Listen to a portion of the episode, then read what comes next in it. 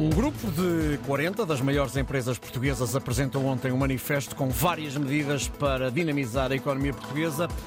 Pedro Sousa Carvalho, bom dia. Olá, Ricardo, bom dia. Uh, duas perguntas. Em primeiro lugar, que grupo é este e já agora que medidas uhum. são estas? Bom, a, a, a ideia destes uh, empresários, Ricardo, foi apresentar uma espécie de, de, caderno de encargos aos políticos, com medidas para transformar a economia portuguesa e tornar as nossas empresas, uh, se quiseres, um bocadinho mais uh, competitivas.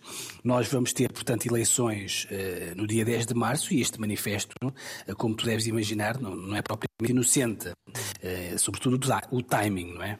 Uhum. Um, Perguntavas pelo grupo, portanto, nós estamos a falar portanto, de um grupo das 40 maiores empresas portuguesas que uhum. fazem parte de uma associação chamada Business Roundtable. Estas empresas, só para teres a dimensão do tamanho, no seu conjunto, portanto, empregam mais de 420 mil trabalhadores e por ano faturam mais de 124 mil milhões de euros. Portanto, são mesmo grandes empresas. Perguntavas o que é que, estes, é estas empresas estes empresários querem com este manifesto.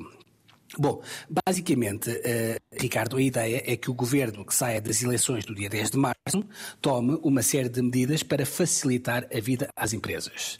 Uh, nós, obviamente, não temos aqui tempo para falar das medidas todas, são muitas, uh, mas uma das coisas que mais queixam estes empresários é da morosidade da justiça em Portugal. Só para teres uma ideia, foram dados apresentados ontem por estas empresas. Por exemplo, os tribunais em Espanha, aqui ao lado, demoram uma média de 400 dias para tomar uma decisão em primeira instância. 400 dias. Hum. Em Portugal, um tribunal demora 846 dias a tomar uma decisão em primeira instância. Portanto, mais do mais dobro, do Ricardo. É? Mais do dobro. Pois. Aliás, segundo as contas desta associação, portanto, hoje em dia, estão parados nos tribunais portugueses, à de decisão, eh, processos e negócios que envolvem mais de 10 mil milhões de euros. Portanto, são 10 mil milhões de euros de desenvolvimento dos países que estão ali a apanhar pó no tribunal. Uhum. Enfim. Bom, rapidamente, além deste tema da justiça, Outra coisa que estas empresas pedem aos políticos é que o Estado direcione mais dinheiro dos fundos comunitários para as empresas. Uhum. As contas desta associação, portanto, mostram que nós, nós portanto, Portugal, desde que nós uh, aderimos à União Europeia, cerca de 70% dos fundos comunitários que vieram para o país foram para o Estado e para as entidades públicas. Uhum. E o que esses empresários pedem, naturalmente, é que haja uma fatia de dinheiro maior para as empresas, porque argumentam que são sobretudo as empresas que criam emprego e que geram riqueza. E, finalmente, Ricardo, a última medida, talvez digamos de bandeira, que estes empresários pedem, como deves imaginar, é uma baixa de IRC, ou seja, do imposto pago pelas empresas.